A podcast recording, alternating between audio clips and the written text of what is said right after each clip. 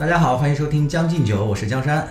我是兔子。呃，最近我们节目啊，也不知道什么原因，突然这个收听的人数多了起来，然后很多网友呢也对我们提出了一些崭新的要求，这是我和兔子当初作为籍籍无名的两个小咖的时候啊不曾面对的。呃，比较典型的一个声音呢，就是说你们两个太啰嗦了，我听了十分钟都不知道你们这期要聊什么。我奔着你们这个题目进来呢，结果呢被标题党给骗了十分钟之后才切入主题。对我们就是本身我们就是一个特别慢热的，呃，一个选手。然后哎，咱们今天是不是要马上进入主题，在最后再说这个？没错，呃，这是一个由头吧。所以呢，我们今天呢决定在一分钟之内就切入主题。今天我们要聊的是《不要抬头》这部美剧。好，在一分钟内终于切入了。感觉这个都是属于那二百七十度转弯。啊，这个不要抬头呢，这部剧呢是兔子给我推荐的。他说最近呢有很多人都在热议剧，这应该是那个奈飞拍的一部，应该是电影吧？对对对，是，就是算是一部那个网片，不是网剧，是个网片。嗯，这个讲的故事呢也比较好叙述，呃，它算是一部黑色喜剧，然后也有一点科幻内容吧。他讲的就是说，嗯，美国的有一个大学的一个天文学家，他和他的一个博士生，就是呢发现了有一颗彗星马上就要撞入撞地球了，然后他们呢就动用自己的各种力量呢，想要引起美国那个政坛的关注，让这个总统呢来牵头呢，带领美国人民乃至全球人民呢，就避免走向毁灭。但是呢，最后呢，就是在这个各种这个力量面前呢，这个世界就变得越来越荒诞。最后呢。人类还是砰的一下，不能说集体灭绝了吧？一小部分有钱人就逃走了，然后更多的屌丝们就在这个和地球就走向了毁灭，就这么一部很简单的这个剧情。嗯，对。我当时兔子给我退完之后呢，因为他把那个特别好嘛，还把那个种子也给我了，所以呢，在两个小时之内我就看完了。哎呀，我看完了之后我就赶紧说，我说我觉得挺好看的，兔子，我说你赶紧看吧。没想到呢，那个兔子是下班之后吧，晚上回家再看了。看完了之后，我就迫不及待的问他说怎么样怎么样。然后兔子说：“嗯，很一般。”对我真的是我，我觉得这这个呢，就是属于我们俩都是属于呃，怎么说那个呃交叉了这个感觉，就是因为我原来以为江山可能呃就是并不是对这类题材比较感兴趣，对不不怎么喜欢黑色喜剧，没想到他对这个电影评价还挺高。像我呢，我是比较喜欢那个有点黑色幽默的片子的。我以前也说过，我特别喜欢那个《绝命毒师》，还有那个台湾的那个《大佛普拉斯》嘛。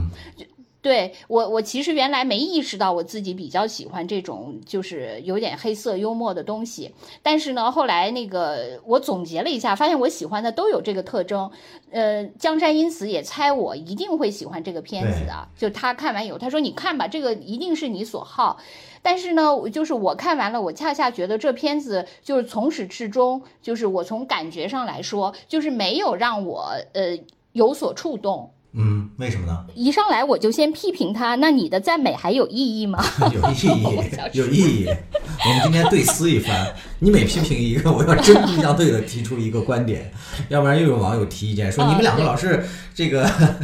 没有对撕，老是那么和气，这个节目没有这个戏剧性，这也是一部分网友的意见。我们今天要尽可能满足各种网友的建议。嗯，开始吧，对方辩友。嗯，我是觉得。我是觉得这部片子呢，就是确实是一个有有人也这么评价嘛，就是说它是一个乱炖或者是一个大杂烩。我确实就是觉得有这个问题，而且这个呢，后来我自己想，就是恰恰是我呃，就是不喜欢他的一个原因之一，就是他汇汇聚了他想说的太多啊，就是各种想讽刺很多东西，然后呢都放在了。啊，对，就都放在了一部片子里，就是它的容量实际上是不足以讽刺一切的。这个就嗯，每个东西他都说了，但是呢，就是嗯，不足以对，因为你比如说，我觉得我以前觉得好的一些讽刺的那个，或者有一点黑色幽默，有一点什么各种幽默的东西，其实它能让我觉得好，是因为它要说的东西跟它的体量是匹配的。嗯。啊，你比如说那个怎么办？我觉得一上来你说的这个观点就把我征服了，我又不想和你辩论了。所以我不是是说让你先赞美我再批评吗？我确实也觉得这个这个 影片的立意非常好嘛，就是他想讽刺一切，但是看到最后呢，你确实有一种就感觉他力有不逮的这种这种那个乏力感，就感觉他什么都想说，但是确实都没说透。但是呢，我仍然想。对，为变而变，我还想就是那个最近不是有一个叫什么金金耀还是什么的那个，不是有一个出事儿了吗？那个就是一那个检测。呃，我觉得可以拍一系列吧。我觉得其实他要是能拍一个十二集的那个这种那个网剧，我觉得还挺好的。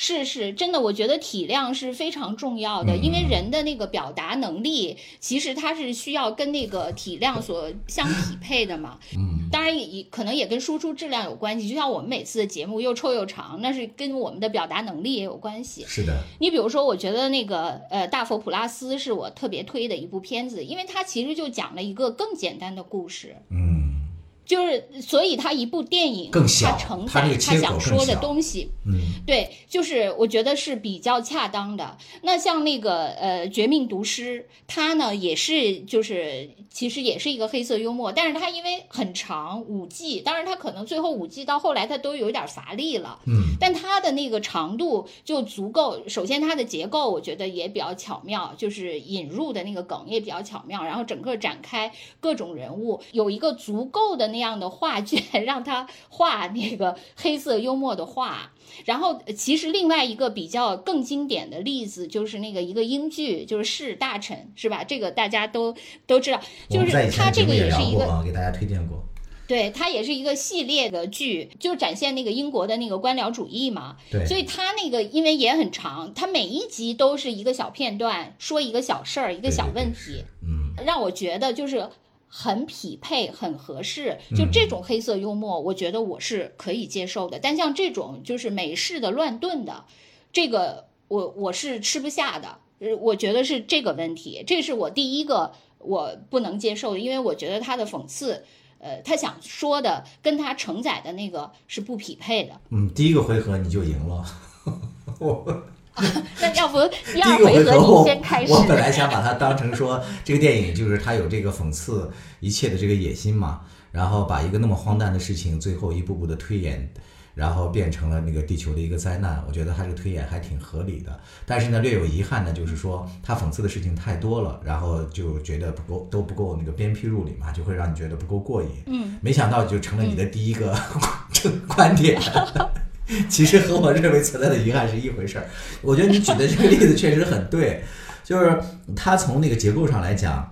也有点像那个黑镜，就黑镜里面有一集，就是他们逼迫那个对逼迫那个首相跟一个猪如何如何那个事儿。他在一开始的时候，第一集嘛？对你不是觉得这个事情特别荒诞吗？他怎么可能实现，对不对？嗯嗯。但是呢，黑镜呢，因为他全集只讲这一件事儿，嗯，他所以一步一步的就把那个结构，每一每一个环节，每一个人物的出现，都把这个最后的结局给推演的就合理了一步，就靠近最后那个最荒诞的事实，就比较靠近了。但是这部电影呢，就是地球要撞，不是地球，彗星要撞地球这个事儿。也是一个一个大事件，这个带着这个悬念展开的时候，它这当中出现了这么多人和力量的时候，你就会发现，因为他的这个想讽刺的矛头太分散了，对，有一些环节你都会觉得其实是可以不这样的，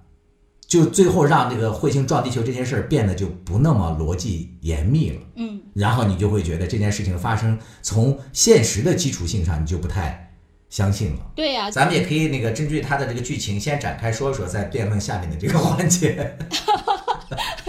所以我还是说，你对方辩友必须先赞美。对，就是我觉得他的好处就是他把现在这个社会上的一些存在的现实嘛，都进行了特别，就是不能说深刻的讽刺吧，人只能说它比较全面。嗯，在这个电影里面，几乎出现的所有人物，他都讽刺了一溜够嘛。这些人物又代表的就不同的呃行业，还有不同的这个身份。我觉得讽刺最厉害的就是这些这个尸位素餐的这政坛人物，从那个美国总统，还有包括他的这个是办公室主任吧，其实也就是他的儿子嘛，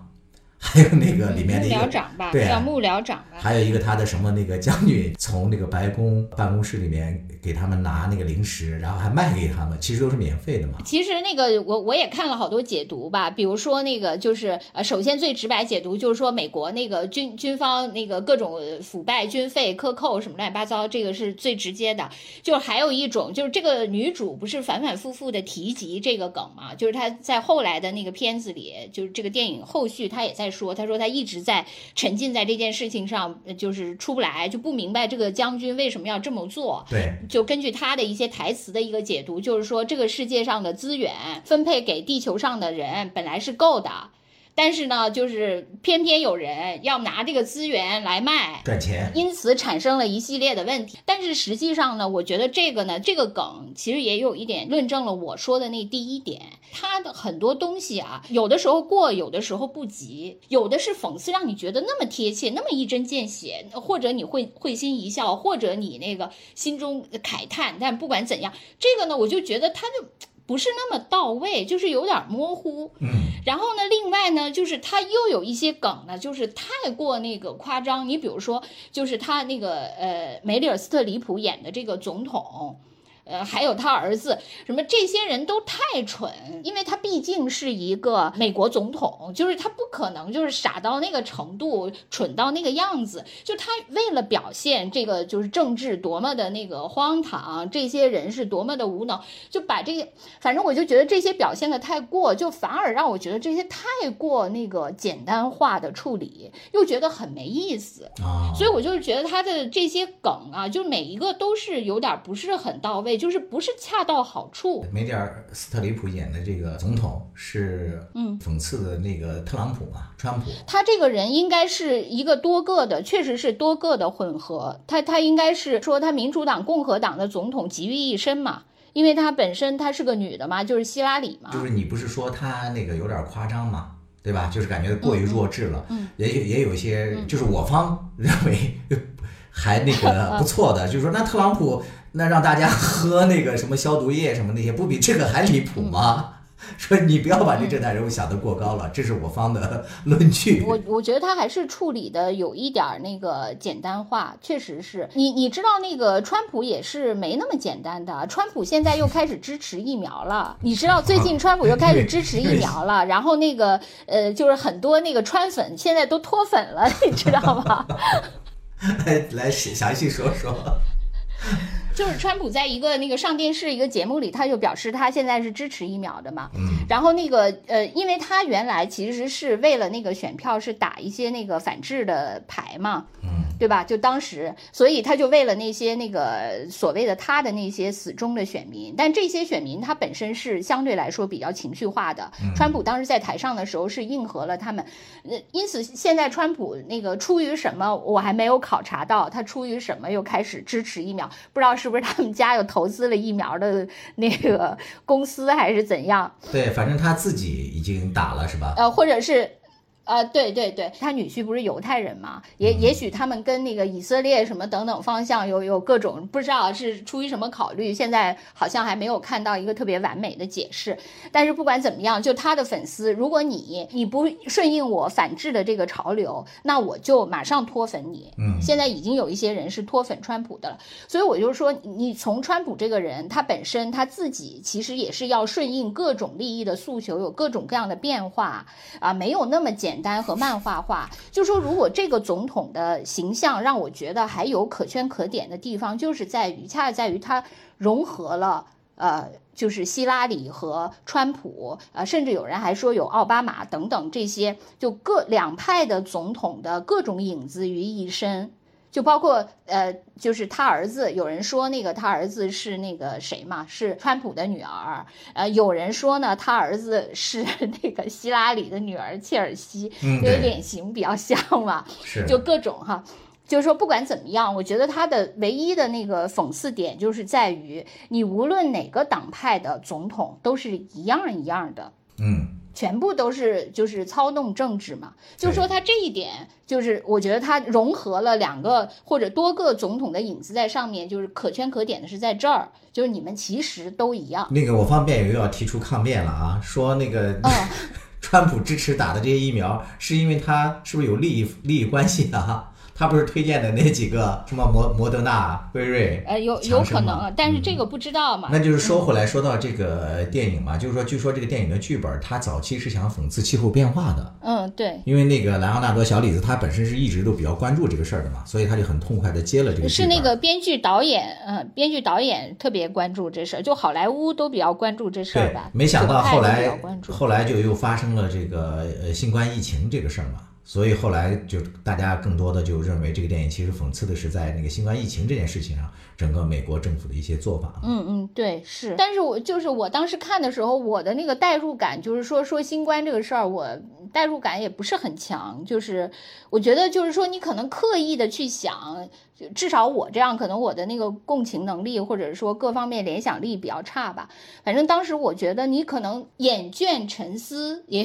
觉得好像还有一点。但当时看的时候也没太觉得是，就是说一指是新冠，他对现实是一种有点过于简单化的模仿。嗯，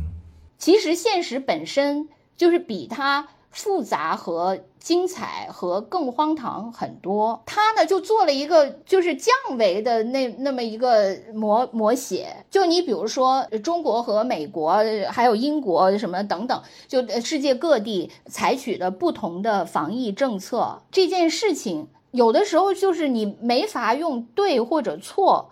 尤其是你可能事后你可以说啊，你看这样你的效果、你的付出、你的性价比怎样怎样。但是那个你处在这个事情当中，就是你每个国家的选择可能也并不是全然都是由政府来操控的。嗯，就是说你你你最后做出这个决定，可能是基于你这个国家的各种原因的一个综合的决定。你比如说，假如说美国政府像咱们这样动态清零，然后各种普筛，或者说它可以最好的，它做到像所谓我们上海模式，呃，精准防控，对那个呃生活干扰最少，对经济破坏最小。但是那也是要建立在就是强大的这个社区组织，呃，经济投入和科技支持上。也许科技支持可能美国还行，经济投入就未必行了，因为美国政府现在还是有点。吃紧的是吧？虽然他印了很多钱，但是还是有点吃紧的。那你说他整个就是往下面的这个社区的呃所谓网格化的这些管理，就是基层的这些那个，对他其实是做不到的。那你要不用说，那就是什么呃西安模式什么，那更是了，是吧？武汉模式，那那那根本就不可能那个实施的，是不是？你就算最精准的上海模式，它可能也，所以就是说。他这个国家选择了这种防疫政策，如果你说他只是呃什么呃政府单方面阴谋操控，为了什么，还有那个呃什么科技大鳄为了自己的呃利益是那个怎样怎样欺骗百姓或者愚弄怎么着？那其实我觉得这是一个他这个国家基于他的现实、基于他的文化、基于他的各种情况的一个综合的选择。嗯，就是为什么说这个很多美国的民众把这个电影和。新冠疫情联系起来呢，在这个片子里面不是就提到这个谁的儿子，呃，那个斯特里普演的那个总统，他的儿子不就是他的所谓的幕僚长吗？嗯，呃，你刚才也提了，就是他们什么那个特朗普的那个孩子，包括他的女婿，在这个新冠疫情刚爆发的时候，他不是也是牵头成立了一个什么这个委员会嘛，就专门针对这个疫情这件事儿的，是吧？他们当时还有一些报道说他拿到了什么嗯几几百份儿。这个新冠那个疫苗的一些什么分析什么的，但是他们也讽刺说，他这女婿当时筹备的那个什么委员会，好像基本上全都是一些什么银行家什么什么之类的，他根本不是从这个防疫啊，对对对，不是以这个防疫的这些专家呀，还有包括这个卫生方面方面的人为主的，所以最后导致的这个疫情控制不力，就是说他只是从经济角度考虑的比较多嘛。所以大家还是在讽刺这件事情上，就是说他们还是想利用这个新冠疫情来发财。嗯，就是还有一些就是对他女婿的这些分析，类似于就是说他本来其实呃当时是还是有能力去控制，尽管他没有用特别专业的人，但他后来也是出于一些政治上的考量，就是说呃因为他们不同的州嘛，有的是民主党的那个为主的州，有的是共和党为主的州。如果是他从所谓的那个联邦的这个角度去统一的防控，那可能他就没法。乏在这个不同的那个派别的州之间去玩弄这些政治的把戏，这个确实是我我就是想说，就是说其实呢，他的那个各种考虑。就至少从政府这个层面，也比那个片子里面的要复杂一些。对，他们的民众也不是完全没有责任的。我就是说，这个是一个责权呃相匹配的一个世界嘛。就是除了对这个政坛人物的这个讽刺之外呢，他对这些其他的这个行业也有一些特别尖锐的一些讽刺嘛。你比如说像这个小李子演的这个科学家本人。他是最掌握这个真相的，因为是他计算出来的嘛。这个彗星什么时候撞？虽然说这个彗星不是他第一个发现的，但是要撞地球这件事儿，这个事实是他发现的。但是在他这个向媒体啊、向这个政坛揭露的这个过程当中，他自己也逐渐的就迷失了嘛。呃，名利主要是名吧，对这些科学家的这些吸引，他最后也拜倒在这个女主持人的石榴裙下了。最后就 完全是啊，这怎这怎么能叫名呢？这还是利？不是，首先是这个名是先成名了嘛，然后这个女主持人才看上了他嘛，要不然也不会那个转化成这个利的。因为其实在这个新冠过程当中，不是也跳出来了各方的这个所谓的这个科学家嘛？嗯嗯，我们对他本身都抱着很高的一些期望，以为他们掌握了世界的真理，然后也有着较高的一些什么道德水准什么的。其实后来你会发现。啊，当然这个就不做联想了啊。啊，对，嗯，啊，不是，就咱不说了。除了对这些大人物的一些讽刺，我觉得对这些普通老百姓啊，这些讽刺也挺有意思的。你没发现，在这个剧里面，我感觉啊，就没有一个人是所谓的，别说完美、出色吧，比较优秀啊。这个在这个剧里好像找不到这样的一个人，所有的人都有问题，就连这个女主。要嗑药嘛，也很狂躁啊，就是整个的。嗯。不过话说回来，我倒觉得反而是这个比较叛逆、比较狂躁的这个女主角，在这个片子里面好像成了唯一一个正面的人物，好像只有她这样的这个人还在为人类的前途担忧，拒绝按照现有的这些社会规则下去扮演某个角色。呃，参与这个媒体的这个节目的时候，这个媒体因为他们已经完全被娱乐化了嘛，就讽刺也是这个娱乐致死的这种那个社会现象。就让他们在这个上节目之前，甚至还要对他们进行一些媒体表达的训练。所谓的这个表达训练，无非就是让他们说一些漂亮话嘛，让大家能够感到快乐。其实就是所谓的奶头乐嘛，让他不要对这个真实的真相，呃，过于这个追究，因为这样会使大家感到紧张嘛，然后就比较枯燥嘛。嗯。但是这个女主角呢，我觉得她是拒绝向这个规则低头的，所以她在节目里头就显得格格不入。当然，最后呢，也不停的被戴上头套，就也不让他继续这个跟踪这件事情了。甚至最具讽刺的是，他回到家之后，连他的父母都要跟他断绝关系了。我觉得这些讽刺还是挺挺真实的。你觉得这个女主角算不算是一个吹哨人呢？啊，她不是呃，那也算吧。对啊。呃，但是呃，但呃，就对我我是觉得，就是说呃，对我觉得大表姐还挺好看的，这 是其实是我唯一的那个。你先说一下吹哨人这个是不是挺有？现实意义的呀，这算是我方 抛出的第二个论点。还是 讽刺了一些社会现象，还是挺有意义的。呃，我觉得还好吧，就是其实真的，因为我觉得这个剧的，呃，对我来说啊，就是比如说，呃，它里面也呃也反映了一些那个美国网友，比如喜欢吃瓜呀，什么什么，喜欢搞表情包啊，什么这些事情，是吧？对啊，对吧？其实对，首先吃吃娱乐明星的瓜，然后前途和命运担忧的这个女主角嘛，反而被。这个民众给丑化啊，对，是，但是就是你知道为什么我就是呃觉得这个尤其典型，就是说像我们这种整天泡在网上，然后看各种各样的那个瓜，然后以及在各种那个社交软件上那个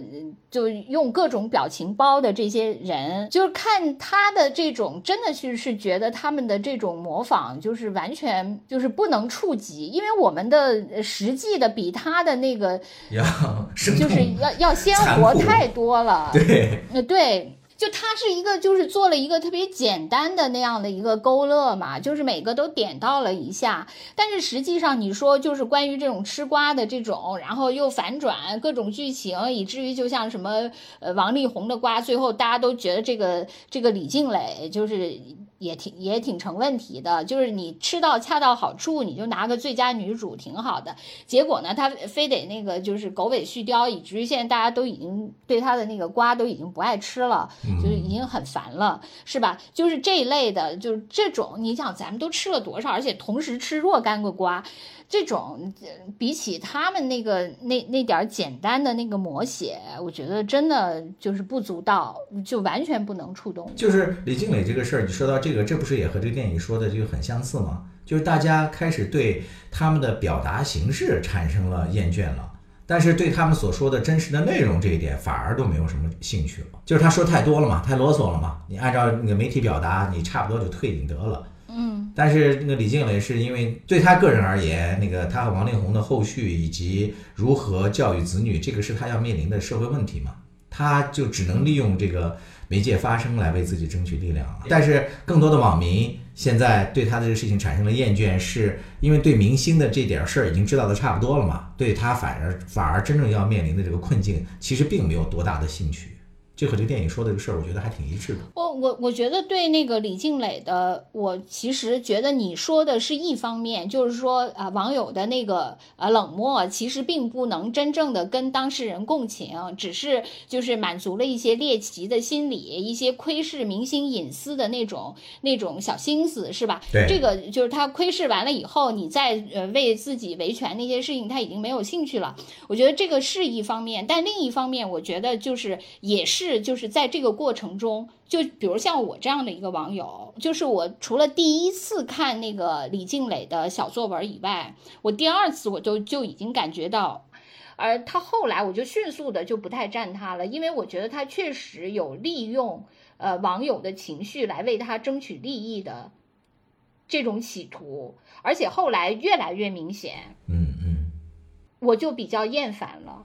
啊。虽然我吃瓜肯定是抱着那个窥私逐臭的心理，但是另一方面，我网友也不能肆意的，就是被你利用。那你跟那个操控民意，某种程度上，我也不愿意被你操控嘛，是吧？嗯，就是你操控，然后作为跟王力宏谈判的筹码，其实也很烦。所以我就是说，那个这个吃瓜这件事情，就是吃到后来，我觉得他对舆情的开始，大家都觉得他是一个，就是好像玩，就是也不能说玩弄吧，就是掌控这些的高手。但后来我觉得，在他可能到后来，他也被胜利冲昏了头脑，就后来就，反正我普遍看到，我包括我周围的朋友什么的，都对这件事情已经觉得比较厌烦了。嗯，所以也并不是说大家都是啊不不同情他，无法跟他共情，只是为了窥私，也不是。我觉得大可能某种程度上也不想一直被他操控这个情绪，作为跟那个王力宏斗争的这个一个武器吧。对，说回这个电影，所以我就是说，他这个里面他利用两个明星什么搞分手复合这些，反正我觉得这个比起现实的吃瓜，就是有点。就好像说小学生就是或者幼儿园小朋友画了一个那个呃蜡笔画一样，就是嗯比较幼稚那个笔画，就是画出来啊，就是这种感觉嘛。对你说的这点我也有点同意，就是我感觉这个电影最后就是突然它的那个风格就变了，就是当小李子。然后不是遇到了这个到底是马斯克还是扎克伯格还是 这个？对，反正有人说他这个人也集合了好多这个美国的所谓的这个科技天才嘛。他被这个人讽刺了一番之后嘛，然后也预测了他的命运，就说他将来会死得很孤独什么的。他就突然开始呃反思了自己，然后整个的人好像就开始了展开了他自己的自我救赎。然后最后他也在。这个彗星撞地球之前就回到了家里，还获得了那个老婆的原谅嘛。整个片子突然在他们这几个主角的身上就变得开始温情起来了。我就觉得到这一点就有点莫名其妙，我觉得处理的特别不好。因为我觉得他如果要讽刺，还不如直接讽刺到底得了。他莫名其妙的就出轨了，然后把什么家庭啊、他的俩孩子呀、还有他妻子啊什么的就都抛弃了嘛，沉迷在这个名利里面了，就给他带来的快乐当中。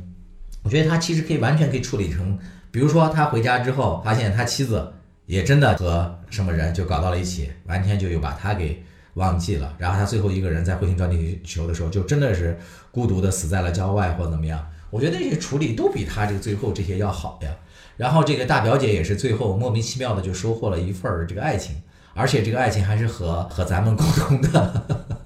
喜欢的甜茶在一起了啊！不是你也喜欢甜茶吗？不是只有我喜欢吗？你上次不是强行怼给我了吗？你说这个小正太，我也可以对我们的甜茶，是吧？就是最后我突然变成这个，我是觉得那个嗯、这个可以理解嘛。我觉得这个就是很美式的一个那个设计，因为呃，你想他以前很多人也说过嘛，就是说如果是其他的以前的美国电影，就是出现了这种来自于外太空的对地球构成威胁的这种力量，那一定是美国呃首当其冲，美国总统然后率领美国一干军事科技力量怎么来保卫那个人类去出击是吧？这一类的，对。但现在呢，就是说现在那个退化了，就是退化到那个大家是不是开始对美国梦有所怀疑了？对。但是呢，就是我觉得降维呢，虽然你说它是一个就是讽刺一切，就是降维也不能就是一下像《三体》里最后降到了一个原点，啥没有了，变一维世界了，那可能也不行。就因为美国人民他可能还是呃需要就是有点指望，那这个指望呢，可能就是在这个片儿里，就是说美国现在还呃可以能所谓在全民范围内能。呃，最大公约数嘛，就是达成共识的，那么就是家庭，家庭还有宗教信仰。嗯，对。啊，就是这两点嘛，是吧？就是说他还是要达成共识。其实那个所谓的大数据来计算你的人生，就是对死亡的计算有两处嘛，一个是对这个科学家的计算，说他孤独终老，但对总统是被某一种那莫名其妙的生物给吃了，结果最后果然是，是吧？就是说，嗯，这个呢，就是一个准一个不准，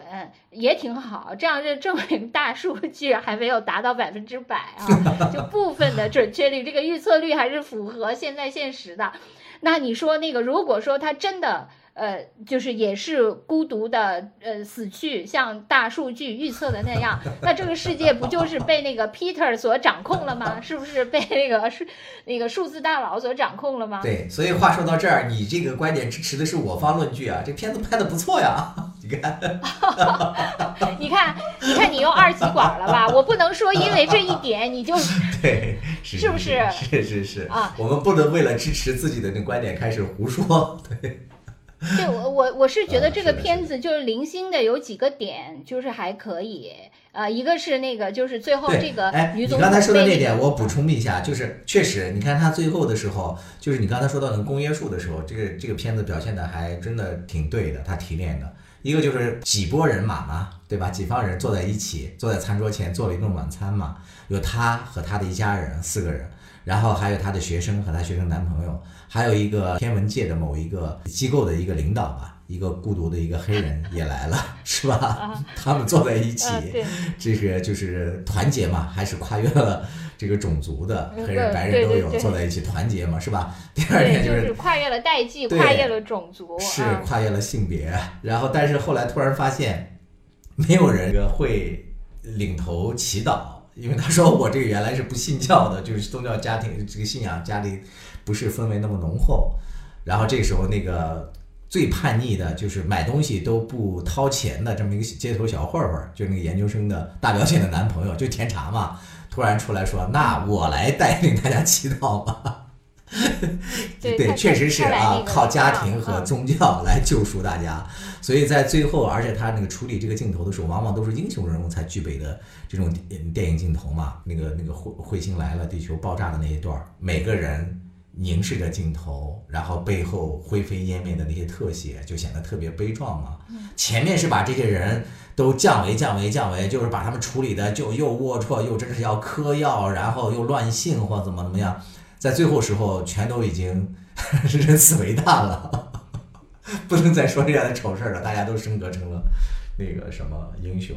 我就觉得这些处理我不是特别喜欢。对你，我就觉得它这里面有一些那个小的细节，就是还可以。就就是他们最后的晚餐的时候，嗯，他们就说，哎，反而去超市里买的这种就是流水线上生产的东西，往往还比自己做的 还好吃啊。我觉得这个还挺真实的。这不这真实吗？确实，我完全不不认同啊。哎，我不是这么看的。我我觉得真，我觉得真实，可能是因为像我这样的就是普通的厨艺的人，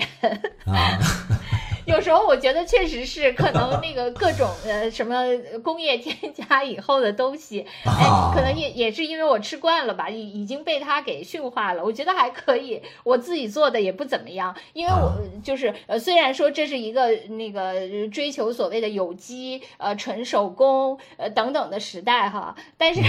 你你确实是因为我我们可能确实常年已经被异化了吧，对对，就是 你反而觉得超市食品也还行。呃，至至少我这样一普通大众会有这样的同感。因为那个片子是这样，就是最后一场是那些客人到他们家来嘛，虽然是最后一顿晚餐，但是也是客人嘛，他们自己辛辛苦苦做了一顿饭，然后那个客人按理说按常规应该赞美的嘛，是吧？手工的好吃啊什么的，一般都会说这种话。嗯嗯。但是他们恰恰那个 死前吐真言，然后就讲，哎呀，还没有那个超市买的好吃。对，可能从这点上来讲，还挺真挚的，可能是。对，来，既然你已经那个作为反方认为电影不好看的你，也提出了这个电影还有一些不错的地方，那我也回赠你们一个观点。我觉得啊，就这个电影还有一个很大的一个问题，就是它虽然表面来看，它已经反讽了，或者说走出了惯有的美国人、美国英雄英雄拯救世界的这样的一个模式。但是从另外一个角度来看呢，他也没有完全跳脱这个窠臼，为什么呢？你看他这个电影里面，就是美国人失败了，美国科学家失败了，美国公司失败了，那人类就灭绝了。虽然他承认了美国人没有拯救世界，但是也反过来说明了他美国还是世界的最牛最厉害的。你看他这个片子里面不是也讲过吗？说我们美国的这个把什么苏联的、中国啊、什么印度的这些那个合作关系都给剔除剔除出去了，然后我们要自己搞。结果最后不就失败了吗？结果一失败了，那其他国家的科技力量如何呢？那肯定都是失败嘛，还爆炸了是吧？俄罗斯的那个什么基地还都爆炸了，所以最终地球还是灭绝了嘛。其实它并没有真正的接受人类才是整个地球的主人嘛，他们还认为是美国是这个地球的主宰。我觉得这点也没有完全跳脱出来，而且他最后还有一些画面对这些看似是对不同的。民众在进行一种悲悯的这种关怀，但是你仔细看那些镜头里面的内容，都会让人不太舒服。你比如说，在爆炸前，还有一个什么原始部落的人在祈祷，在做法。还有那个一看就中国嘛，中国人坐在街头还围围观看电视，那个镜头你仔细看的话，都是八九十年代的那种镜头。我觉得那个这是很正常的。如果你奢望 他不是，我觉得你要想他不是这样的视角，那简直是奢望，真的。好吧。他是这样的视角是很正常的，因为这说明美国他自己目前对这个世界，就是对自己地位的认知，对呃其他国家的认知就是这样的。你不可能说他说他突然说啊，我们那个 人类命运共同体，那不可能啊，对不对？这个是就就还没是吧？咱们还是属于目前为止还是呃西方的那个主流的价值观洗脑全世界的，虽然是一个末期，但是还是他们来洗脑全世界的。我们这套话话术还是不可能。是吧？不可能那个改变他们的，所以他这样是很正常。这个我没有不适感，我觉得很正常。我们两个的辩论是不是可以暂时放下了？因为咱俩都纷纷的又达成了统一。我我，咱俩这样调和一下，就认为这个片子没有那么好看，也没有那么难看，还是有可看的地方的。这算是共识吗？呃，我我。我跟你说，我看这部片子的时候，其实我就当时有一种那个似曾相识之感，就是让我想起来，呃，大概可能四年前吧，就是当时余华出了一个小说叫《第七天》。嗯。因为余华以前是当时我上大学时代最红的作家，我觉得那时候好像就是我们所有的老师都特别推崇他，我自己也特别喜欢他。我记得当时我还买了余华当时的全集，送给了我教的呃一个美国留学生，是美国不是韩国的。对我教各国的就哇教了好多留学生啊。教了各国留学生，然后我还专门买了这个余华的小说去送给他，因为当时觉得是最好的。嗯，可是呢，后来就是二零一七年，当然余华后来又出了一些也是呃比较脍炙人口的，但是我自己最喜欢的余华的是呃在细雨中呼喊嘛，就是呼喊与细雨，后来又改成这个名字，这个是我当时最喜欢他的一一部小说，呃，反而我就对这个小说的喜爱超过了他的那些名篇，就是什么活着呀，什么许三观卖血记那些，就反而就是因为我觉得那些的。呃，匠气可能更多一些，就或或者说技巧更多一些吧。嗯，但是他的那个第七天，就是其实是余华，就是他整个的那个口碑，就是断崖式的下跌的一个作品。就是很多人对他的那个呃批评，就是认为他是一个新浪微博的各种社会新闻的剪切嘛。啊，就说他那个里面集成，就是他也想说这个社会是多么的荒诞。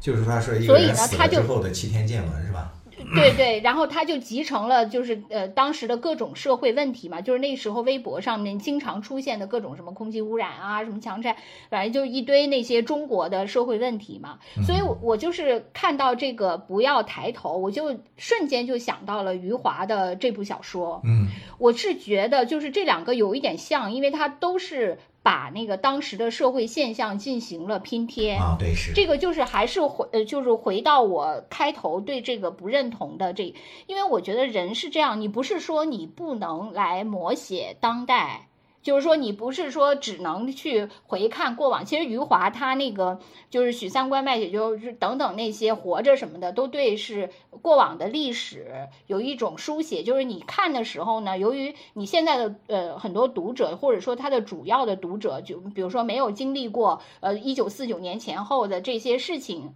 他可能看的，他首先是有一种新奇感，其次当然余华的比例也很，余华特点就是他可能不会有大段大段的心理描写，但是呢，他会就通过对那个周遭的或者这个人物行为等等的描写，反而让你觉得那个比直接的心理描写更触动你，他就是有等等等的他的这些呃手法吧。呃，不管怎么样，但是呢，如果他摹写当代也不是不可以。但是就是像我说的，如果你企图集成当代，实际上很少有人有这个能力，因为你就处在当下。其实你是对很多东西，你是看到了它的荒诞，但是其实你是没法抽离开，给他一个完整的和深刻的叙述的，是没有的。你可能对他的思考有一些。但是实际上，并没有想通透，跟你可能呃以后就是写小说回望某一个历史片段，然后嗯编一个故事来那个勾勒那个历史片段，可能还是不一样。因为你其实人都是处在当下，都是迷茫的嘛。嗯，所以我觉得企图通过一个小说把那个你所处的时代的种种都勾勒进去，还有一部呃电影就等等吧，就是一个艺术作品。那个真的是很难，嗯，所以这个我觉得恰恰是他们失败的原因。就我和你的理解可能不太一样的是，我认为这个导演他可能本身并不是说想对当下的一个社会现象、这个人间百态做一个提炼和描摹。我认为他的主旨还是想就想讽刺某一个现象，就是人们对真相的辨识能力，他或者是出于一些。客观，就像你刚才讲的，他不能认知身处这个时代，或者是他有一些嗯不可言说的一些个人诉求，他选择对这个真相忽视。哎，这个又要说到咱们最近一直都在谈的这个某个演员的这个事情了。就这个事情的最后，就变成了一个很多人对这个事实本身已经不是说他不想去看，或者说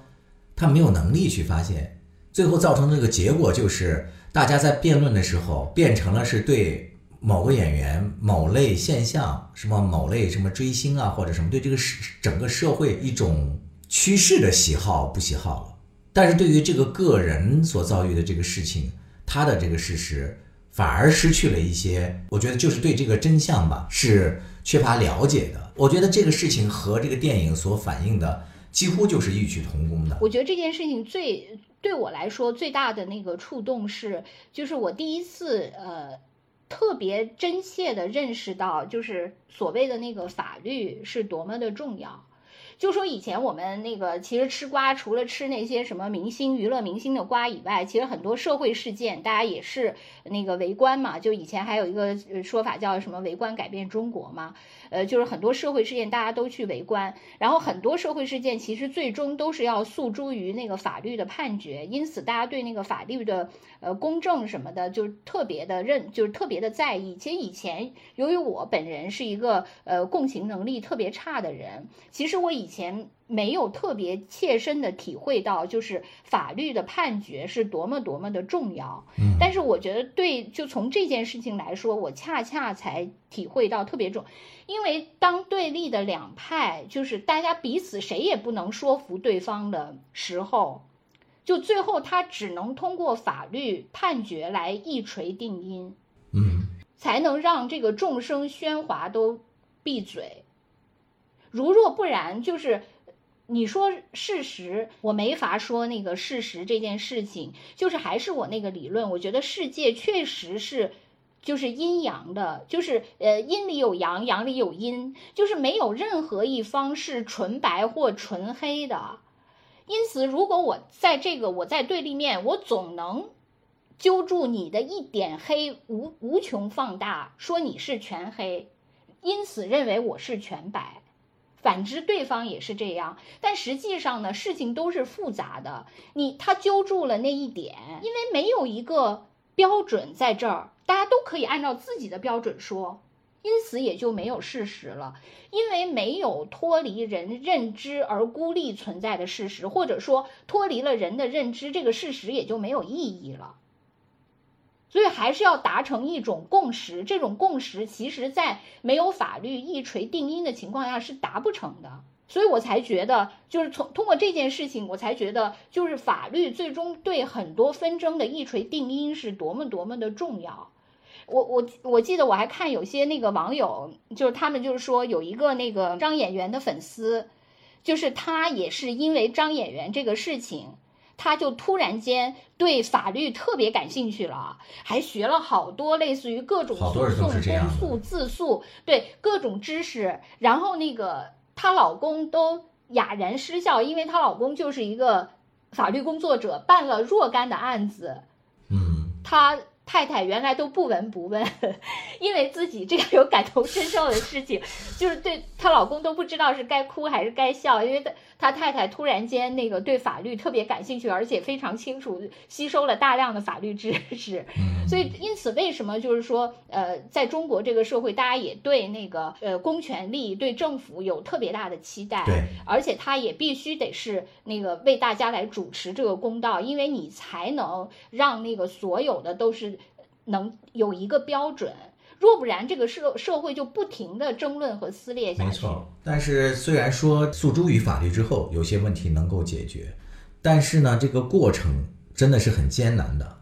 并不是说我们所有的事情只要交给法律就能迅速的得到解决。比如说法院能够接受你的这个申诉，这之前就要有很多这个路要走了。你知道那个最近还有一个很热的一个社会新闻吗？江歌和刘鑫。这这个案件就是那个刘鑫最后还是被那个判赔偿江歌妈妈大概六十九点六万吧，不到七十万这样的一个赔偿款。但是你知道这个案件在这之前大概申诉一有四年多吧，才最终迎来了这样的一个结局。那个江歌妈妈接受采访的时候，她说很多当时她在这个申诉的过程中，很多地方的那个法院不敢立案嘛。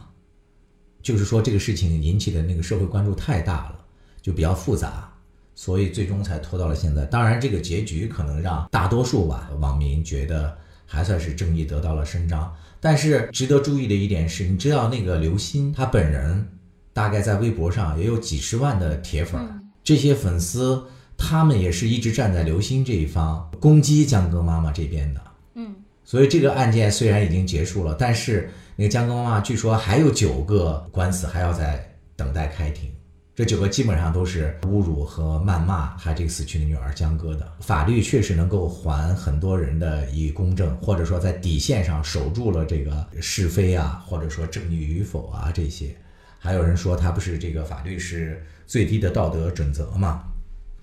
但是总有法律注意不到的这个地方嘛。所以我觉得也是这个电影在演的这个过程当中，它其实就是讽刺了这种那个现象。为什么彗星要撞地球这么大的一件事情，这么多人可以避而不见呢？我并没有说仅就这个电影本身它的那个拍摄手法呀、技巧呀，就是有过多的一些要求嘛。我只是说他提出来的这个议题本身就很值得关注。当然，你说这是艺术的夸张或者是一个什么浓缩都可以，但是因为他说的是一个就是呃特别迫切的，而且是非常物质的那样一个呃现实。但是实际上，你我们在实际的生活当中，很多东西它不是那么迫切和那么明确、那么历历在目的东西。嗯。就没有这么简单，对，因此它就会不停的撕裂下去。你比如说，你陨石这个东西，不是那个彗星，是不是撞地球了？这个啊，嗯，现在还有一条新闻说，二零二九年确实就是俄罗斯观测到一个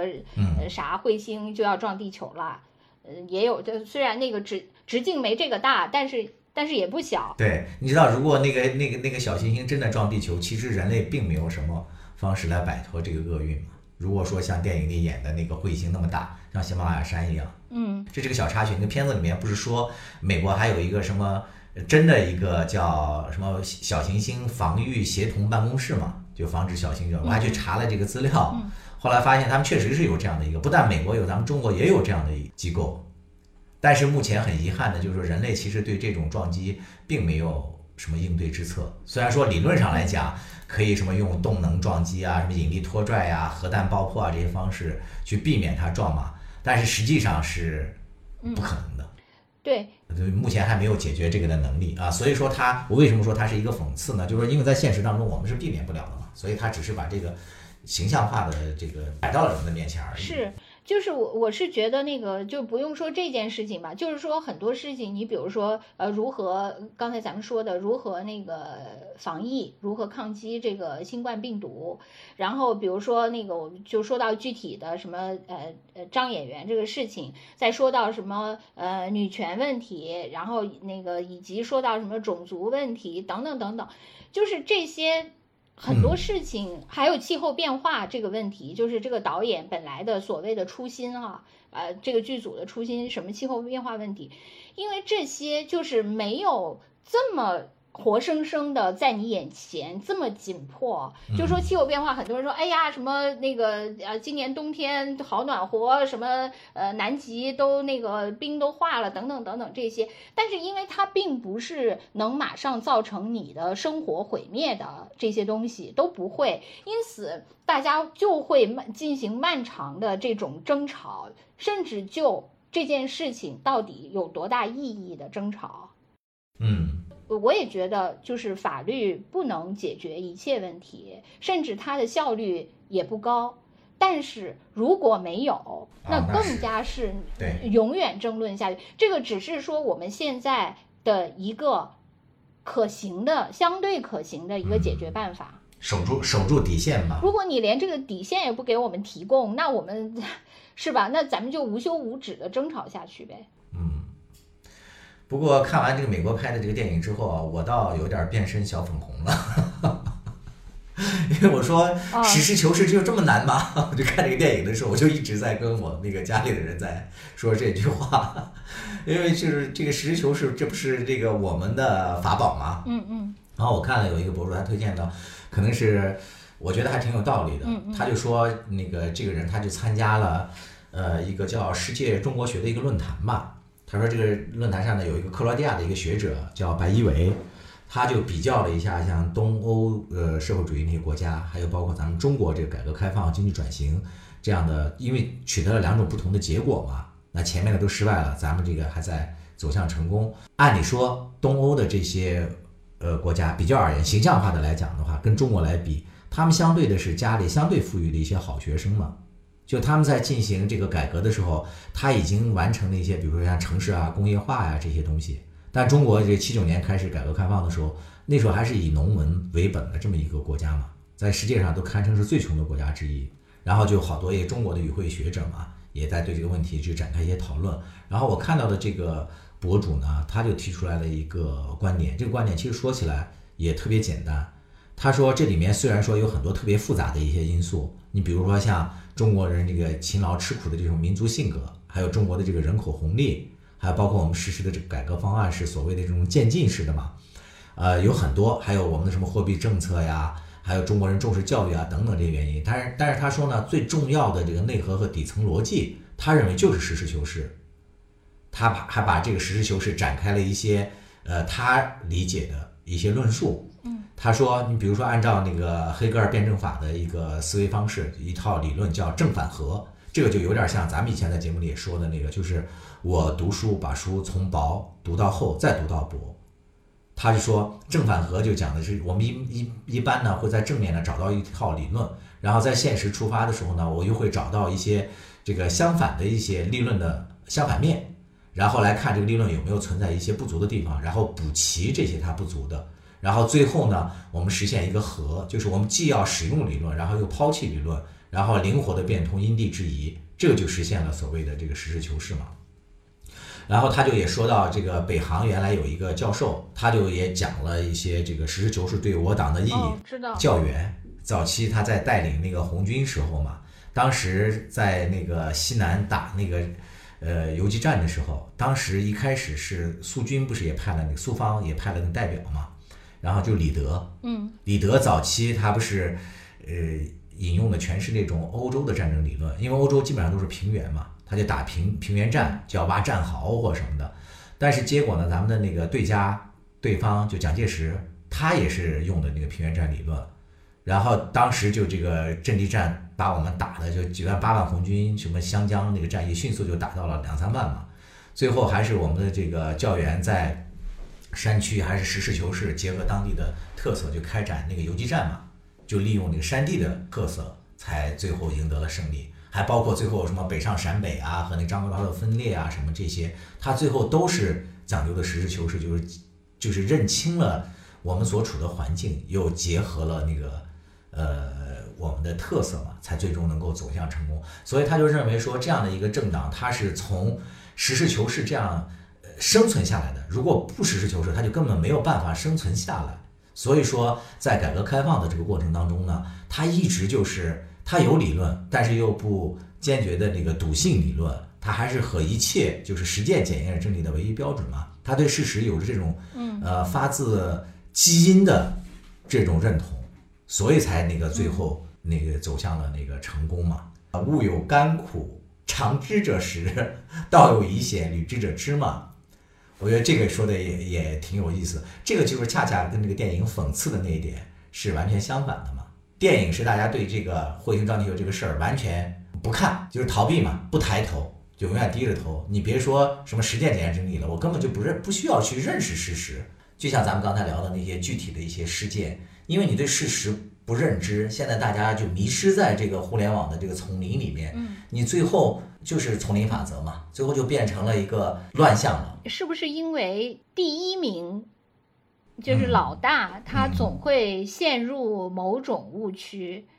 就是反而除了那个第一名，尤其是具有上升势头的，就是处于追赶状态的，呃，他就相对来说会那个时刻警醒自己，嗯，时刻要不停的优化。我觉得可能这个也有点关系。那你那个反观，可能咱以前叫中国什么大清什么啥的世界的中心，可能那个时候咱们也比较少你说的什么实事求是啊，啊对，或者说因为我就是正确本身嘛，对，是吧？啊，就是就比较难。但是如果你还是处在那个 爬坡状态，可能相对来说就会那个呃好一些。因为我觉得也是，比如说新冠疫情来了之后。他们的所谓的这个美国梦，还有一些所谓的制度优势，可能被这个冲击的也比较大了，所以他们现在也开始进行了某种反思嘛。第一，老大的地位也受到了挑战，他可能才有这种危机感。那我觉得我们在这样一个学习的一个过程当中，我觉得咱们本身是有这样的一个优势的，我觉得不能把它丢掉。我今天这个说的怎么好像民主生活会了？对呀，我也觉得你今天就有点太那个跳到了。对，对对，没事，我可以删掉。我呃呃，对，其实我我是觉得呢，就是呃，可能都不容易吧。就是说，呃，就是还是那个解决方案的，对，就还是那个解决方案的那个那套理论嘛。我始终就是觉得，就是说美国这套解决方案，它那个运作到一定程度，它的这个产品生命周期的中后期，就会各种问题都暴露出来，就跟那个很多公司一样嘛。就是说，你当时你爬爬坡的时候都是呃还可以，然后当你那个到达顶峰以后，你就会进入一个平台期，然后在这个平台期的时候，就是大家就觉得我这套是最好的，那个而且就呃就开始吃这一套的红利，就是你之前努力的红利嘛。其实美国就是原来冷战的时候是比较有活力的嘛，嗯。因为那个时候有一个对手嘛，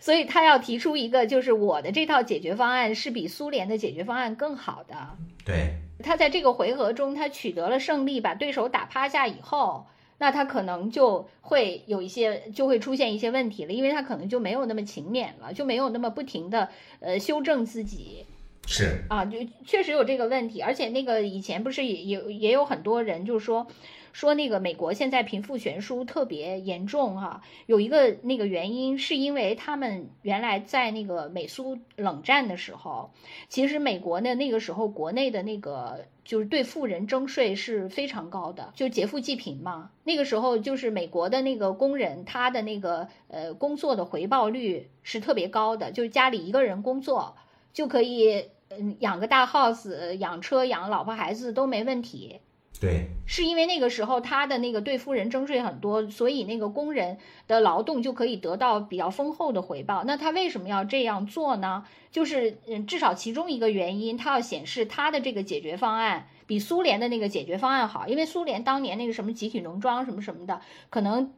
你你它也是一套新的解决方案，对很多国家也是一种冲击。所以当时它是两套解决方案的一个竞争嘛，嗯，因此它也要显示它好。但是当它冷战它获获得全胜以后。那他可能呃刚获得胜利的时候还可以，因为那个就是他可以，他是一个最大的获利方嘛，他可以拿拿到的那些呃财富、利益和资源还可能够他活一阵儿的。但是之后他安排的解决方案就变成了所谓的全球化，但全球化的这个资源在全球配置，实际上最后的一个结果，就当年大家都觉得很好啊，觉得简直是太完美的一个解决方案，但实际上最后就造成了他的那个贫富分化。嗯。首先他因为没有解决方案竞争的问题，他就不需要讨好他的民众了。至少在经济上，当然选票还需要讨好，但是他就不用那样，就为了跟对手竞争那样去讨好了。然后呢，他的那个就是富人阶层又可以在全球范围内配置资源，他也不用那个受那些国内的工会的这些辖制了，因为我不用你这些人了，我去全球找我，就是我的资本去那个寻求我更好的劳动力嘛。对吧？更便宜的劳动力，我可以赚更多的钱，因此我也不会在乎你这些工人。我呃，所以什么红脖子什么乱七八糟，不都失业了吗？对。是吧？他因为呃，对他这套解决方案，就是可能开始的时候还可以，但后来这套解决方案因为缺少了一个 缺少了敬畏之心，缺少了不停优化的这个动力。然后呃，当然或者说他后来也想优化，但是只是就是没有呃考虑到就是要就跟对手竞争那种优化，就可能为自己的利益阶层的优化更多了。然后最后他就出了各种包嘛。但从咱们来说，就关于中国为什么胜，为什么现在就是还是可以发展，就也有很多解释。嗯，对。呃，但是都是呃对各种各样的解释，可能也是没有什么呃特别完美的解释。对对对，就就是说，像我我上次不就是在咱们的节目 中在那兜售各种玄学 嘛，是吧？什么几十年势能什么的。其实我原来也是觉得，我就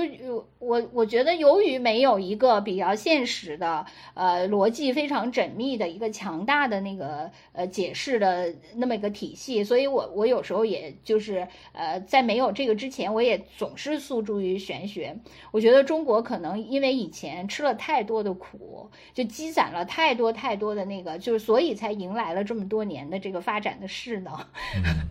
就是还是平衡的嘛。对。但是我觉得中国呢，其实嗯也没有，就是说现在呢，好像大家就是因为看到了，呃，就是美国的各种各样的问题啊，包括你看像不要抬头，他们自己都把自己讽刺成这样了。但是实际上呢，就是呃咱们自大事当然是好的，但是呢，很多还是有好多好多的问题。嗯，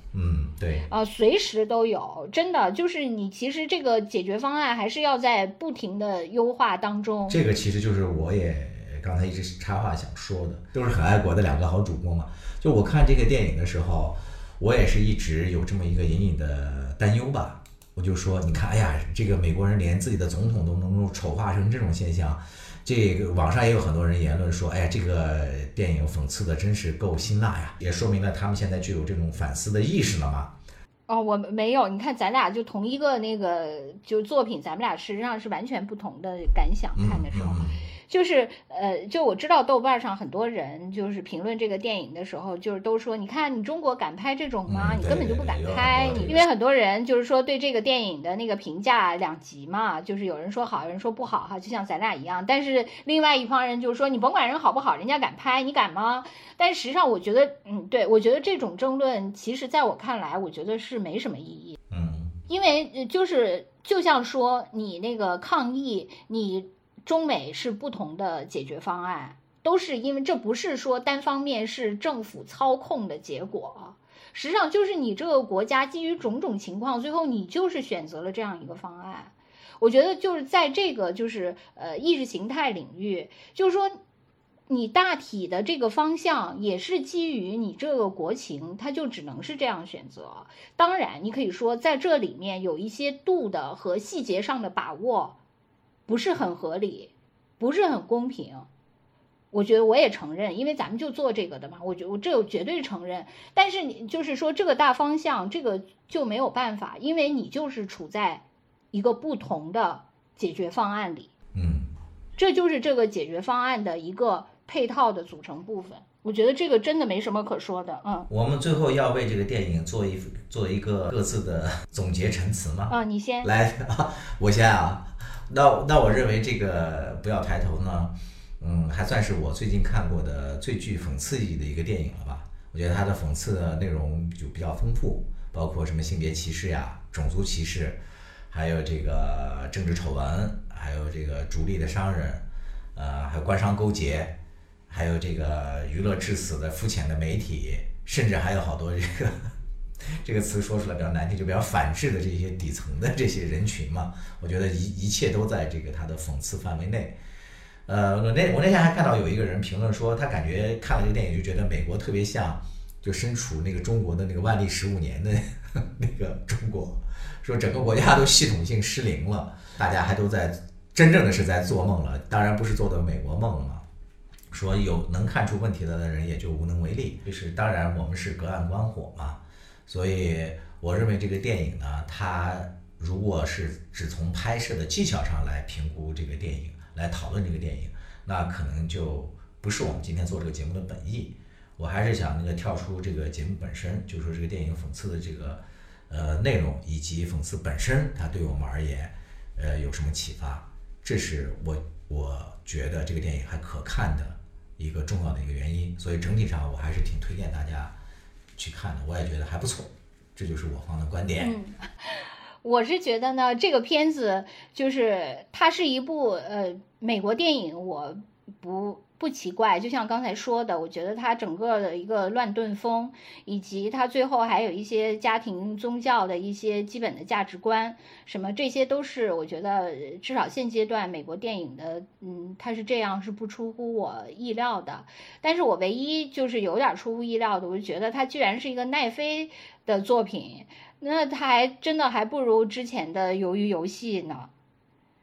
就相对来说，如果是其实由于游戏，我们之前也做过一期啊，就包括它每一个游戏的那个隐喻是吧，影射的社会问题等等。其实它那个呢，就反而就是呃，我觉得比这个水平还是要高挺多的。我觉得这个要是奈飞出品的，我还是觉得有点有点掉价。对我来说啊，就你比如说我我真的觉得就是像韩国的那些，一个是我觉得像预言嘛，另外那个如果就是说从绘画来说，我觉得它其实就是很工整，嗯。就好像那个一个工笔画一样，然后，不是那种古代的工笔画，就是呃那个每笔都是很用心、很那个呃精心的布局的那么一幅画。然后那个我觉得有一些就是呃像那个我刚才说的大佛普拉斯那些，我觉得就是写意，就是几笔就勾勒出那个能戳到你心里的那些小人物的那些情态。但是就像这个，我就说，就像一个那个比较拙劣的，然后虽然是用了五颜六色的蜡笔，但是就是一个呃幼儿园小朋友的一个呃画画风比较差的一个简单的摹写的那么一个蜡笔画，这个是我对这个电影的评价。呃，我觉得真的现实要比这些电影精彩多了，所以我还我要推荐的是大家，因为现在此时此刻我正在录节目，因此我不能看首播了。我推荐 现在央视一套播的那个五集反腐大片《零容忍》。好的。我第一集昨天晚上我就看的首播嘛，那个第二就当时就是首播之后，那个里面就已经刷屏了嘛。但是那个剧呢，哎，不是那个剧了，那个片子 是个，那那那是个专题片，不是个剧啊。那个那个专题片呢，就是嗯很精彩，但是呢，就是他的那个编导有点诡异。至少它一共是五集嘛，它那个第一集啊就分了三部分，然后第一部分呢是讲那个政法系统的腐败问题。呃，反腐问题。第二部分呢是讲的是医疗系统的，然后第三部分呢讲的是金融系统的。就听起来好像没什么问题啊，就涉及了几个比较关键的那个领域嘛。但是他的那个编排真的是很有问题。他第一阶段先讲的是那个孙立军嘛，以孙立军呃为代表的他的那个政法系统的那个团团团伙伙的团伙性腐败。我当时看的时候我还挺惊诧的，我说怎么这个孙立军还别了一个那个。就是 咱们做电视节目的时候，他别了一个麦嘛，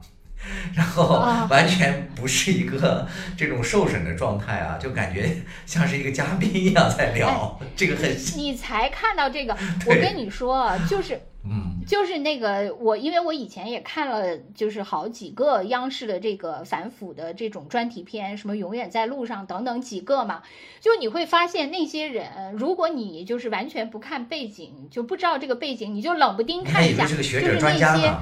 对那些那个腐败的干部，他在那儿陈述的时候，就是完全像一个，有的时候就像一个领导干部在讲话，是啊，有的时候呢，就是像一个。对，有的时候呢，就是他像在说别人的事情，不是像在说他自己的事情。然后还有的呢，就是有些人是那个还用了漂亮的排比句。我记得那时候苏荣就用了一堆排比，好像还那个昨天的那个胡怀邦。是吧？也是在那说那个，当你凝视深渊的时候，深渊也在凝视你啊！就他说的这个时候，好像是为自己的文采，为自己发现了这么一句深刻的话而那洋洋得意，就是是那种。所以我觉得这些，我还重点看了一下他们有没有化妆。哦，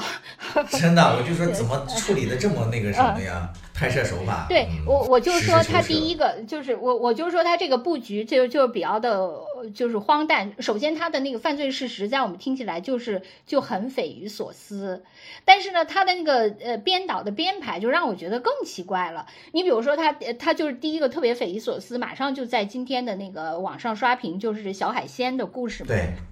每次一小一一箱都是钱，就是王立科，就是他，呃，后来是那个江苏，呃，应该是江苏的那个政法委的领导吧？对，就是李老师，呃，他还就是呃多次提到这个人嘛，因为他阻止《人民名义》播出嘛。是这个王立科，他每次去给孙立军送那个，就是每次送三十美元，三十万美元，对，都是装在一个小海鲜的箱子里。呃，对，说我也给你送点小海鲜。就说这个，他就送了九千多万。然后呢，就这只是孙立军的各种各样的那个里面的其中一个嘛，就主要说了这个。但是呢，他这个第一个那个第一组是这个政法系统，然后第二组马上就到了一个云南的某一个医院的院长，就是怎么利用职权去从那个医疗器材的购买中去牟利。然后呢，就说这个人呢，就是虽然他就是为了层层防火墙，怕别人查到他嘛，就隔了几层等等，就可能是主要展现他这个犯罪手法吧。但是呢，他的这个实在是太不惊人了，他就搞了那个好多年，然后才一共搞了三千多万。嗯，这个你说你你先把观众的那个给调到这样，然后第二个是这样，我觉得这个导演是这个编导是怎么编排的呀？你作为一个呃电视编导出身，你你你给说说。那你先说一下，你为什么要推荐这部？啊不不，我觉得这还是很可以看嘛。也也许啊，当然它它就是属于那种就是开始高开，然后又低走，然后最后又还高开上去，因为最后又是说到了那个以前大家常说的华信嘛，嗯，说到了那国开行等等，其实也是呃就讨论度非常高的，所以它最后又算拉上去了，就中间有一个凹陷就很奇怪，我觉得也许咱们今天。再看这第二集，也许这是这种埋下了一个，就明白了他的手法。哎，对对对，也许他都是这种手法哈，你有可能那也是，或者说这次是变成了低开高走，那就是说明整个这五集下来高低起伏，让你这个呃永远想不到他下一个要说什么，那也是一种很好的安排。那 就是你不推荐大家看这部剧了，是吗？对，我不推荐那不要抬头，我推荐零容忍。我对我对不要抬头，零容忍。哎，那我们留下时间跟大家来进行一些互动吧，关于我们节目的网友的一些留言。嗯，因为我们这个节目近期粉丝涨得嗯比较快嘛，然后对我和兔子的提出了高标准的一些严要求，是吧？让我和兔子一时有点那个受宠若惊了，兔子已经变成了一个 受惊的兔子。经常慌乱的给我截一段那个网友的那个留言，说：“你看这个网友怎么又骂我了？这个怎么又说我了？”对，来兔子，你给大家回答一下，你的抗辩一下。你知道最可笑的就是最可笑的是，就是他们批评我的那些，我常常都想不起来 说的是什么。说过。我在这里呢，给大家提个醒，以后你们要骂兔子啊，要把兔子的原话摘出来，然后再批驳他，要不然他不知道你们说的是什么。不用不用，没事儿，随便骂随便骂。呃，我 我首先就想说哈，就是说虽然我们俩都是做媒体出身的，但是呢，我们两个当时江山还好，就是早年就是主持人，我则是一个纯粹的幕后人员，所以本身呢就是也不具备那个主持人。原来有多年的明星访谈经验，反正也不不太具备这个专业素质吧。另外呢，这个确确实实呢，就是是一个自媒体的平台。呃，我觉得我们呢，主要还是呃想做这个，不是为了别的，就是因为自己呃到这把年纪了，就是有一些想说的话，所以就想有一个平台能把自己想说的说出来而已。我觉得，啊，对，这个就是当时我们还，尤其是在我们特别寂寂无名，可能只有呃几十个粉丝的时候，我记得我跟江山还自我安慰，我们说我们这个就是我们的一个声音日记。我们的一个声音的思想的记录，我们也不求它什么，确确实实是这样。另外呢，呃，就是很多人说我们对就是评论的很多东西其实并不熟悉，呃，还经常说错，呃。而且呢，对这个领域，比如说我们说那个日漫，说呃国王的排名，可能我们对那个这些日本的动漫其实也不怎么了解。然后呢，说这个一年一度喜剧大赛呢，尤其是像我，呃，我由于平时呃呃工作比较忙，人又比较懒，所以我呢这个是看的那个网上的纯享版，我没有看按按照赛制来看。然后有些网友说我对这个节目不尊重，啊，我觉得。这个可能确实是跟我本身的这个就是能力还有时间的这个情况也有关，但是呃，其实我就想说，就是来听我们节目的呃网友呢，可能我想我们可能就比较适合那样的网友，就是他未必想听一个特别特别专业的解读，而只是想听就是。我对这两个人觉得他们还呃有点意思，呃，他们说的呢，就是通过他们的自己的解读，对这个东西可以给我提供一个观察的视角，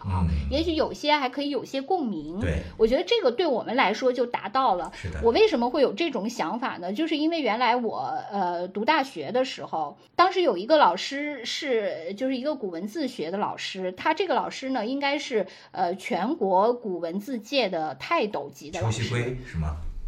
对，裘锡圭。然后当时呢，他给我们讲那个就是古文字学这个课的时候，我就感觉他跟我们这些本科生实在距离太遥远了。就是他对我们也很不满意，那个我们对他说的呢也是一知半解，以至于最后就是我们最后要写一篇论文嘛，就是作为那个这这个节课的那个作品嘛。我记得当时很多人都不及格，然后我可能得了个七十分还是啥的，就已经还对就已经是不错的了。但实际上呢。我我那那门课其实完全没学明白，因为它跟我们太远了，对对对，够不着。然后呃，对，当时我就感觉呢，就是。就是说，如果这个人他在这个领域太专业，当然很好。但是对于我，由于我就就我以前说过，就是我踮起脚尖我都摸不到他的一根毛这种水平的时候，其实当然我可以作为一个欣赏欣赏他的这个幽深的这个学识，这个是没有问题的。但是实际上对我自己，我是不能跟他产生所谓的化学反应，就是有一。他能对我呃有实际的补益是没有的，因为我们俩没有这个交集。嗯。可能有些人特别喜欢听特别专业的那些，比如对某一个领域特别精深的那个，当然是可以。但是就是像我们，可能因为我们也就是普通的打工人 啊，然后我们的职业呢又是媒体，媒体这个职业呢 就是属于对各种都有点了解，对，但是呢对什么也都不是很了解。没错，可能我们对，可能我们唯一有的呢就是呃一些兴趣和自己的一些生活的经验，以及基于以上。上这些的一些观点和体悟，就说如果有些人愿意听这些，就大家互相分享嘛，互相交流，我觉得我们这个节目呢还是有一点儿价值的。但是如果说就是想追求特别专业的，就是像裘老师 那样的，我们确实力有不逮，力有不逮。呃，这这个是这个是我想说，力有不逮是我们这个节目里面提到的最多的词语之一。两个无力的人做了一个不怎么有趣的播客，爱听就听，不爱听也别提太高标准的要求了。比如说，把节目这个名字说正确，呃，台下十年功被我说成台上十年功了吗？这种错误我们是可以改的。但是你如果再让我们从这个世界观、人生观什么观上能够对这个节目能够深入多少，然后历史要多少，那个臣妾做不到啊。对，但是我觉得就是通过这些。呃，其实一方面，我我我觉得我是一个典型的那种，就是呃，近则不逊，远则怨，呃，这这种类型。你是女子，就比如说，比如说有有些人呃批评我们，就像我刚才说的那些哈，我就是做了如下的那个如上的那些阐释，但是有一些人呢，就是呃。赞美我们，其实我也特别诚惶诚恐。哎，对对对，是的。因为我我觉得确实我们也真的没那么好，所以真的挺感谢的。就是有些人就是愿意听我们这两个呃没什么深刻见解，说话还经常出错，然后尤其是我各种口语化的这些嗯嗯啊啊的，就还愿意长期听下去。我真的是特别感谢，觉得挺荣幸的。我们以后也会这个加强业务学习，尽量的。让大家没有听起来这么那个呃感到不舒服的点吧。但说实在的，我觉得这期我们又说的不太好啊。没事儿，大家会包容我们的，给我们时间。我们反正是现在只是一个崴脚的播客嘛。然后我最后再跟那个大家回答一些技术性的一些问题。有些网友问，呃，我们这个节目，他们比如说从网易云或者说蜻蜓上听我们的节目，然后觉得这个期数嗯不够多。然后说在哪里可以听到全集？呃，我们这节目首发是在喜马拉雅，然后它会自动同步到 QQ 音乐和小宇宙。啊，另外呢，还有一些网友要加我们的微信群，我们现在呢有微信互动，但是呢还没有开始建群。我们目前的这个微信呢是委托一个小助理来替我们那个管理的，大家通过他也可以跟我们联系。呃，对我们感兴趣的朋友，有些话不方便评论的。不方便打在公屏上的，可以加微信互动。我们的这个微信号码是一三四八八七七六三三六啊，可以吗？兔子，你觉得说这些啊？已经一个小时四十，就近期啊。